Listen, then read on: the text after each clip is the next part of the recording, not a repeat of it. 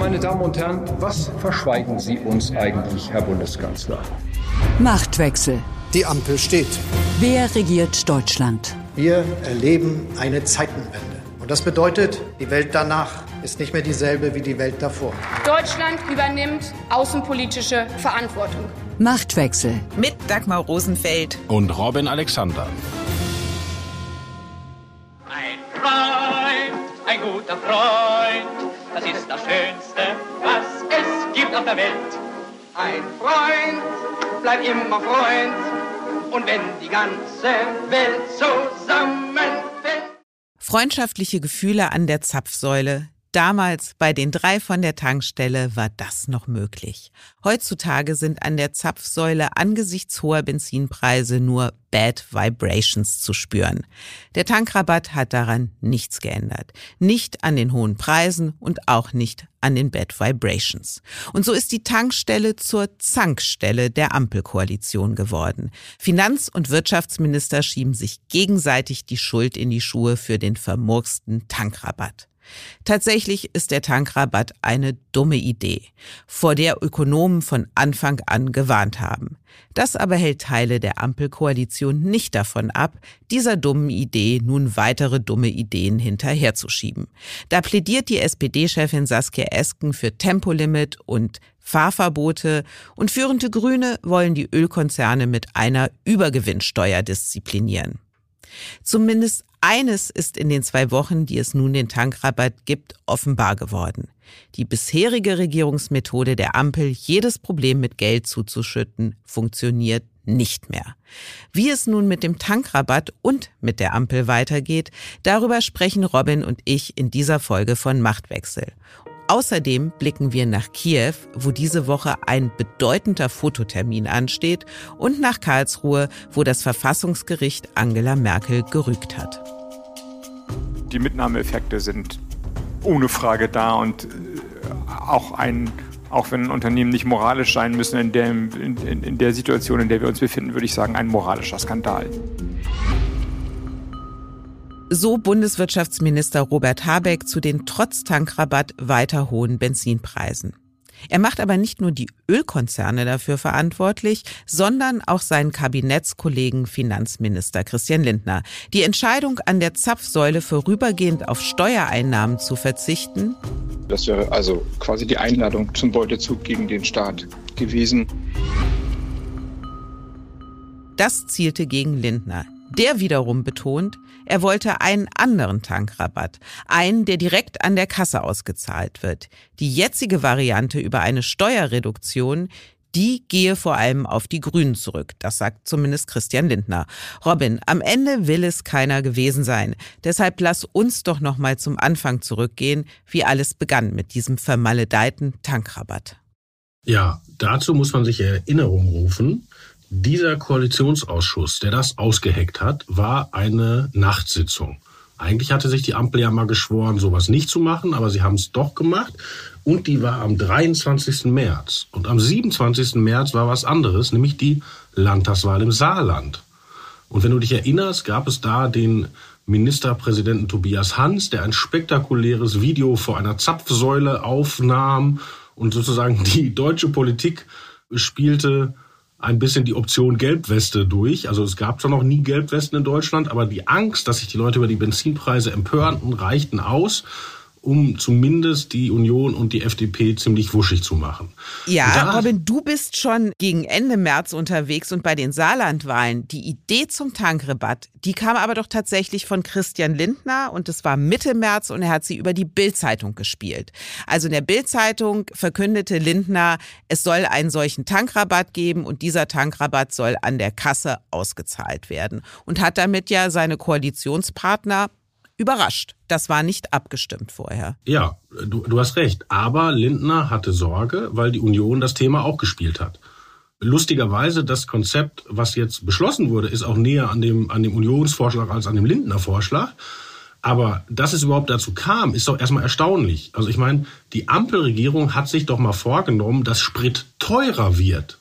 Das war das politische Ziel über CO2-Preise und so weiter.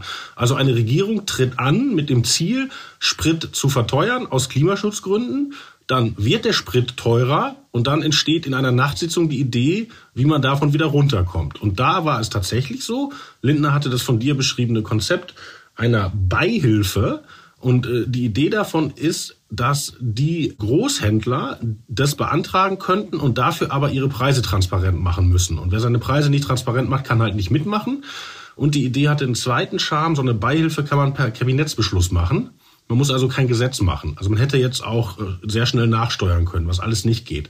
Aber in dieser Nachtsitzung haben die Grünen halt gesagt, das machen wir nicht, das wollen wir nicht, das passt uns nicht, ist ja aus grüner Perspektive auch verständlich. Und dann hatte man sich so verhakt in diesem Streit, FDP gegen Grüne, dass man tatsächlich ironischerweise auf das CDU-Konzept zurückfiel. Die CDU hatte nämlich diese Idee, einfach die Steuern nachzulassen. Also konkret sind das ja die Energiesteuern. Das hatte die CDU vorgeschlagen und das ist jetzt auch gemacht worden. Aber dass ein FDP-Minister es mitträgt, dass man so in den Markt eingreift, dass man ein Produkt dermaßen subventioniert, auch bemerkenswert, oder? Ja, das ist, äh, der ganze Versuchsaufbau ist ja kurios. Also ein Liberaler sollte ja wissen, wenn man eins nicht antasten darf, ist es Preissignale, ja. Und ähm, eigentlich wissen es ja auch äh, kluge Grüne, weil, weil das ganze Konzept von CO2-Preis beruht ja auch darauf, über eine langsame Preiserhöhung die Leute zum Verhaltensändern zu be bewegen. So, und jetzt passiert aber was und man hat eine Landtagswahl und äh, so eine Art allgemeine Panik und man macht eine Nachtsitzung und kommt aus dieser Nachtsitzung mit einem Kompromiss raus, den keiner gut findet. Das ist, ist ja drollig, weil Liberale und Grüne einigen sich auf ein CDU-Konzept und alle sagen anschließend, kann nicht funktionieren, wird nicht funktionieren, dann geschieht es und es funktioniert nicht und alle sagen, war ja klar. So, und also es ist ein, ein klassischer Politik-Panik getrieben. Und du musst ja auch sehen, das 9-Euro-Ticket hängt da ja auch noch dran weil das 9-Euro-Ticket war, okay, Christian Lindner, wenn du dir diese Extrawurst Tankrabatt braten darfst, die wird dir zwar noch so machen, dass sie dir nicht gefällt, aber du kriegst sie, dann brauchen wir auch eine Extrawurst. Und dann wurde das 9-Euro-Ticket herbei improvisiert, äh, was ja ehrlich gesagt auch nicht geklappt hat. Und so ist es gewesen in diesem ersten Entlastungspaket. Jetzt gibt es ja unterschiedliche Bewertungen, was den Effekt des Tankrabattes angeht. Also das IFO-Institut hat zum Beispiel gerade eine Analyse präsentiert, in der es den Benzinpreis in Deutschland und den Benzinpreis in Frankreich verglichen hat. Und in Frankreich hat es ja bekanntlich keine Steuersenkung gegeben. Und man hat beim IFO-Institut festgestellt, dass die Preise hierzulande tatsächlich etwa um den Betrag der Steuersenkung niedriger sind als die Preise in Frankreich. Bei der SPD und den Grünen sieht man das aber ganz anders, wie wir ja auch eben schon bei Robert Habeck gehört haben. Und Saskia Esken ist nun auf die Idee gekommen, dann eben Fahrverbote und ein Tempolimit auf den Weg zu bringen. Da kam dann die Reaktion der FDP auch prompt. Aufgrund der stark gestiegenen Preise gibt es doch eine Verhaltensänderung. Menschen überlegen doch, ähm, wo können sie eine Fahrt sparen oder ändern ihre Fahrweise oder äh, nutzen das 9-Euro-Ticket äh, für den öffentlichen Personennahverkehr. Also insofern, ich glaube, die, die Vorschläge Tempolimit und Sonntagsfahrverbot, die passen nicht. Und ich glaube, das verunsichert auch eher äh, die Menschen, äh, wenn so etwas äh, in die Debatte eingebracht wird. Robin, wenn schon der Tankrabatt ein solches Durcheinander in der Koalition verursacht, wie soll es denn eigentlich erst im Herbst und Winter weitergehen, wenn dann die Heizperiode losgeht und die hohen Energiepreise voll durchschlagen? Wie sehr zerlegt oder verheddert sich dann die Koalition? Also auf jeden Fall haben sie damit einen echten Sündenfall geleistet, weil die Verteuerung von Energie und darüber hinaus von Lebensmitteln, also die Inflation, wird uns ja begleiten. Und die Regierung bräuchte eine Inflationspolitik. Ja? Und wenn die daraus besteht, in Nachtsitzungen vor Landtagswahlen solche Kompromisse zu machen, dann kann einem echt Angst werden, weil ähm, die nächsten Landtagswahlen kommt bestimmt und die Inflation wird länger bleiben. Also eigentlich bräuchte man ja ein Konzept, wo man sagt, wie, wie machen wir es denn die nächsten zwei Jahre? So, und Olaf Scholz hat ja diese konzertierte Aktion einberufen, also Gewerkschaften, Arbeitgeber und die Bundesbank treffen sich und machen sozusagen einen gemeinsamen Plan, wie vor 50 Jahren mal. da, das wäre immerhin so eine Art Langfristkonzept. Aber tatsächlich auch, ich meine, Cem Özdemir sagt so Sätze wie, vor dem Entlastungspaket ist nach dem Entlastungspaket. Na, nach diesem ersten Entlastungspaket muss man sich da echt Sorgen machen. Eine Reaktion auf diesen Tankrabatt ist jetzt, dass Robert Habeck das Kartellrecht ändern möchte und er möchte marktbeherrschende Konzerne zerschlagen. Und zwar selbst dann, wenn ihnen gar kein Missbrauch ihrer marktbeherrschenden Stellung nachgewiesen werden kann. Bisher kann das Kartellamt auch nur eingreifen, wenn durch Fusionen oder Übernahmen eine marktbeherrschende Stellung entsteht. Künftig soll es auch dann eingreifen können, wenn ein Unternehmen durch organisches Wachstum too big geworden ist. Das Verrückte ist, diese Idee ist gar nicht so neu. Es war ein FDP-Wirtschaftsminister, nämlich Rainer Brüderle, der bereits 2009 mit dem Entwurf einer missbrauchsunabhängigen Entflechtungsregelung ein Instrument zur Zerschlagung von Konzernstrukturen ausarbeiten ließ. Wenn Habeck jetzt also vollenden will, was Brüderle einst begonnen hat, Robin, dann müsste er sich doch der Unterstützung der FDP dabei sehr sicher sein können. Also ich habe mal nachgelesen und es gab tatsächlich einen einzigen Fall, wo tatsächlich schon mal so ein, wie du sagst, organisch gewachsenes Monopol aufgebrochen wurde. Das war in den 60er Jahren die Firma Chiquita, die ein Bananen Banana Monopol in Westdeutschland errichtet hatte und äh, da hat der Staat, ich weiß gar nicht, ob die ob die eine Bananenfirma rausgebrochen haben, aber es gibt halt nur dieses eine Beispiel. Ich bin für diese Themen kein Experte, aber selbst meine Basisinformation reicht, um Fragen zu stellen, weil äh, also Dieser Kartell Mann hat viele Fragen, liebe Hörerinnen und Hörer. Ja, also erstmal, dafür müsste man ja Gesetze ändern. Ja, das heißt, mhm. für den Fall, über den wir sprechen, wird es gar nichts bringen. Also es ist sozusagen eine, für die Zukunft. Ja, und dann auch, es wird ja immer von Ölkonzernen geredet eine Menge Ölkonzerne sind ja gar nicht in Deutschland. Also BP ist in England, das, die Italiener haben einen großen Konzern. Also der große deutsche Ölkonzern wäre mir jetzt gar nicht bekannt. Das sind doch eigentlich hier eher Unternehmen, die das hier verteilen. Also da bin ich wirklich ein bisschen skeptisch.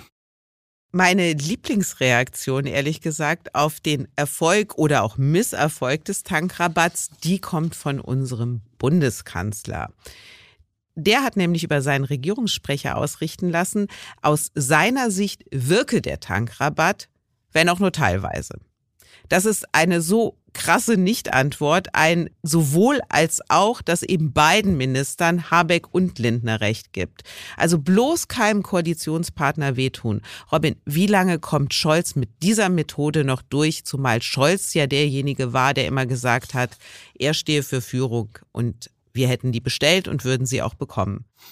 Bisher hält Scholz das Thema Inflation ja von sich weg.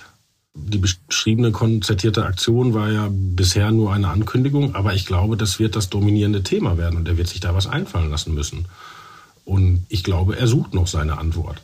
Weil das ist ja auch, also ich meine, Tankrabatt, 9-Euro-Ticket und so weiter, das ist jetzt alles für 90 Tage. Wenn die 90 Tage rum sind, was ist denn dann? Dann springen die Preise an der Zapfsäule und die Regierung sagt, ja, jetzt äh, ist jetzt immer noch schwierig für euch, aber ist jetzt, also, also wenn man einmal einsteigt in die Idee, die Regierung könnte die Bürger vor der Inflation schützen, indem sie einfach Geld schickt. Das ist ja auch noch in dieser Nachtsitzung vereinbart worden. Ne? Jeder Erwerbstätige kriegt 300 Euro.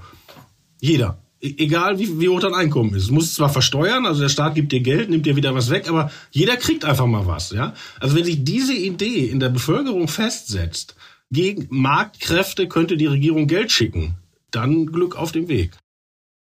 Und wenn wir beim Thema Geld und Geld schicken und Geld verteilen sind, also, ist, du hast ja schon gesagt, Leute wie Cem Özdemir spekulieren schon über nächste Entlastungspakete, die dann auf den Weg gebracht werden müssen. Und dann gibt es ja auch noch Projekte, die die Koalition miteinander im Koalitionsvertrag vereinbart hat, wie das Bürgergeld, die Kindergrundsicherung, eine Aktienrente, also auch alles Dinge, die Geld kosten. Zugleich ein Finanzminister, der auf der Schuldenbremse besteht und gleichzeitig Steuererhöhungen ausschließt.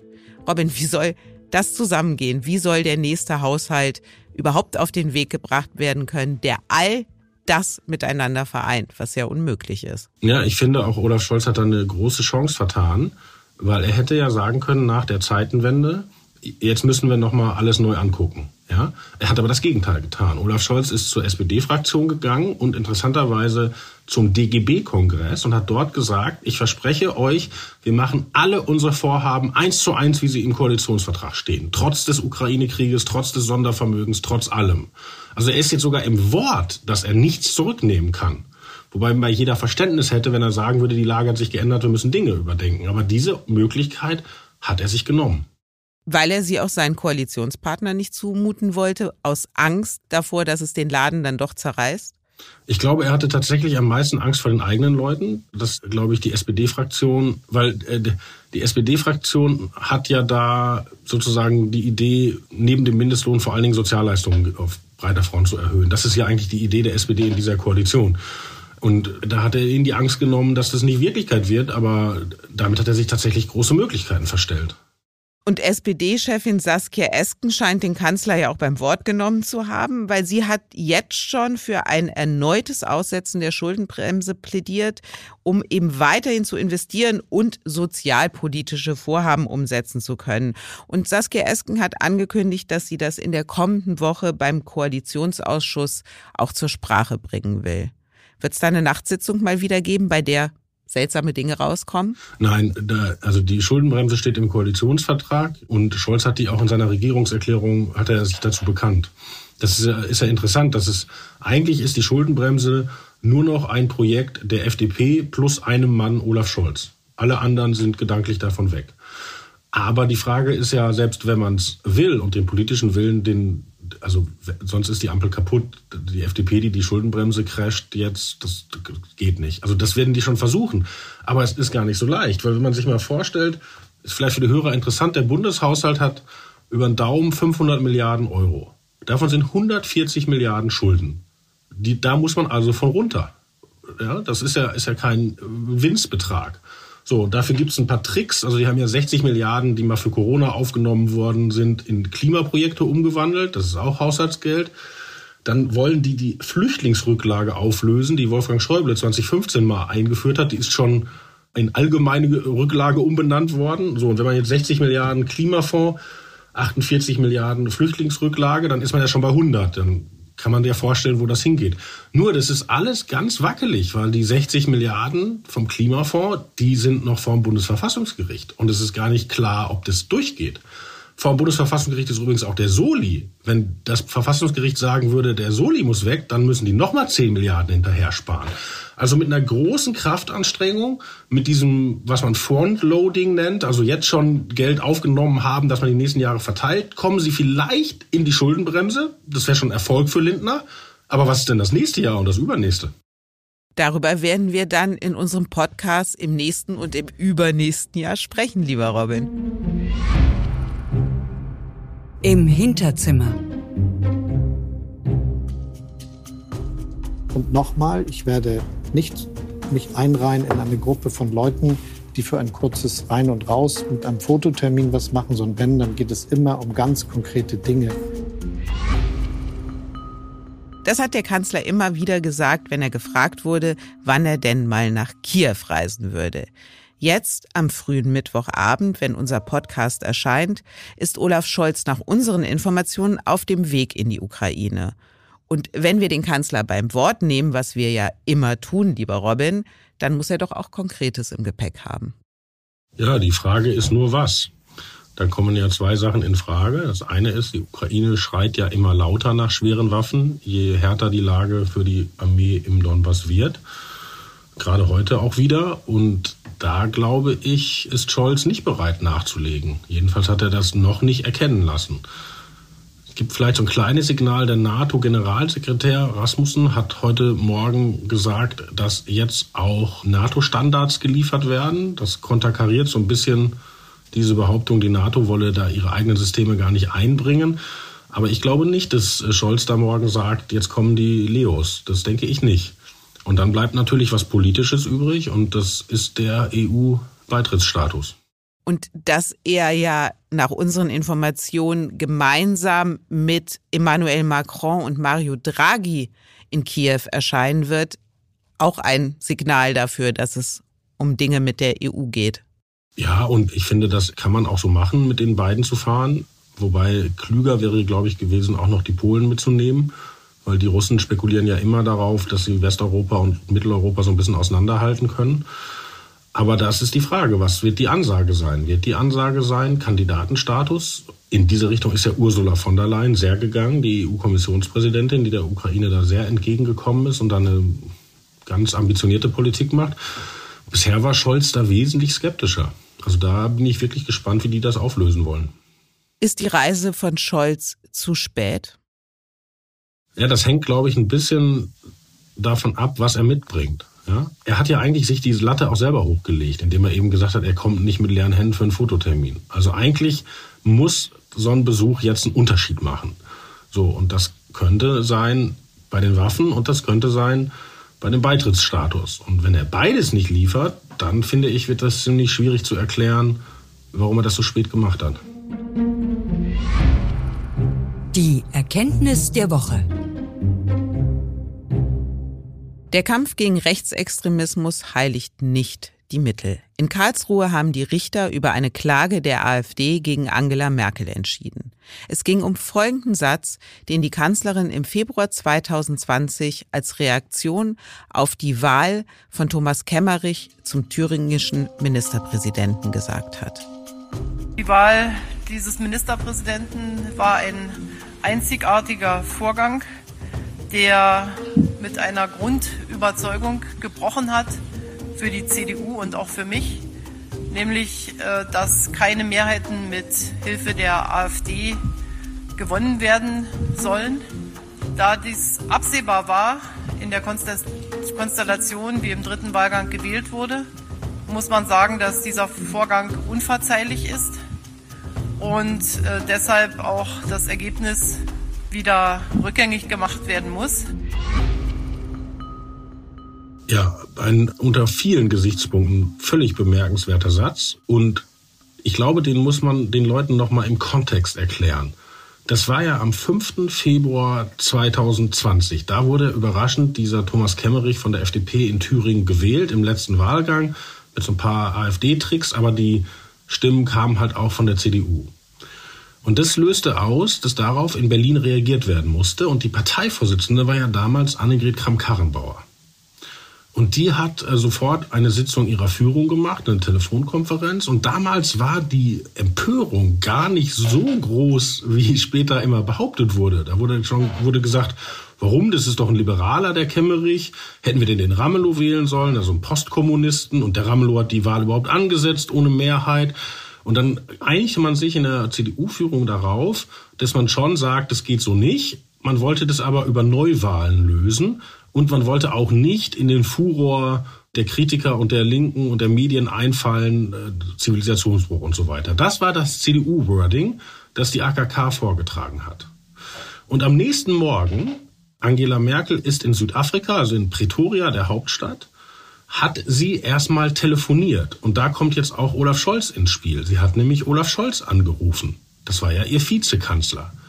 Und nach dem Telefonat mit Scholz hat sie zwei weitere Leute angerufen, die nicht in ihrer Regierung sind, nämlich Saskia Esken und Norbert Walter Borjans. Die waren damals gerade zu SPD-Parteivorsitzenden gewählt genau. worden und hatten der Partei versprochen, dass man diese Koalition nicht unbedingt weiterführen möchte mit der CDU. Genau, also die, die Ausgangslage um den Jahreswechsel auf 2020 war von Merkel ausgesagt, bloß keinen Anlass bieten, dass die SPD aus der GroKo rauskommt, weil dann ist auch die Kanzlerinnenzeit zu Ende. Bloß keinen Anlass bieten.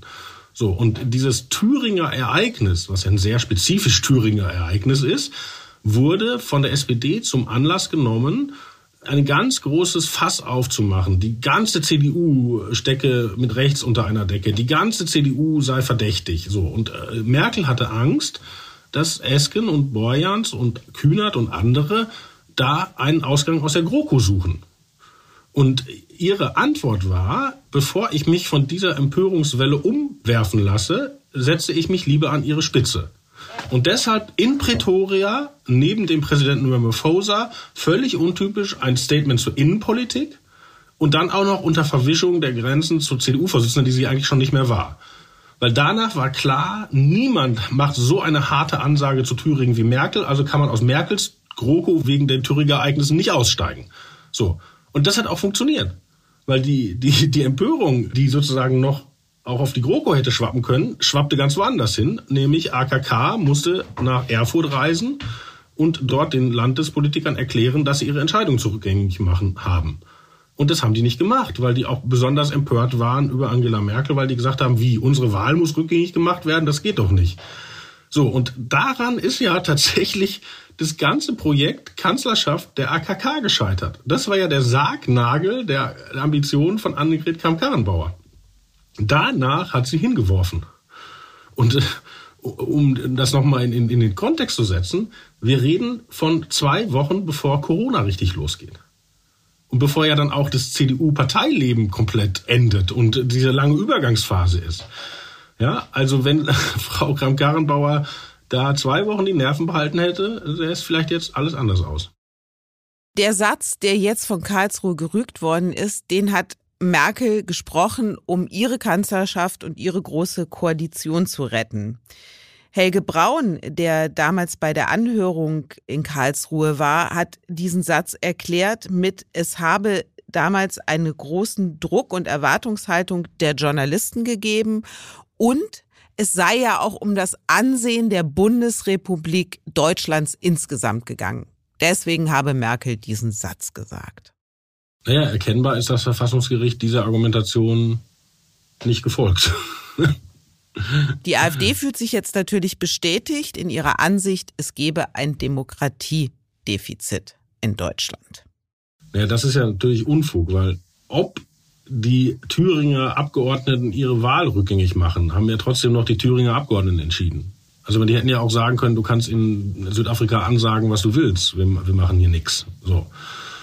Und dass das Verfassungsgericht dieses Urteil gegen die Ex-Kanzlerin spricht oder das feststellt, ist doch ein Beweis, dass unsere Gewaltenteilung verdammt gut funktioniert.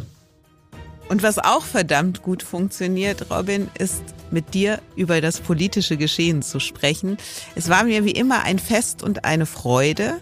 Und die nächste Folge von Machtwechsel, die gibt es kommenden Mittwoch oder Donnerstag, wenn ganz Wildes passiert, auf welt.de und natürlich überall, wo es Podcasts gibt. Und wie immer ist es mir eine große Freude, Robin das letzte Wort zu lassen. Auf Wiederhören.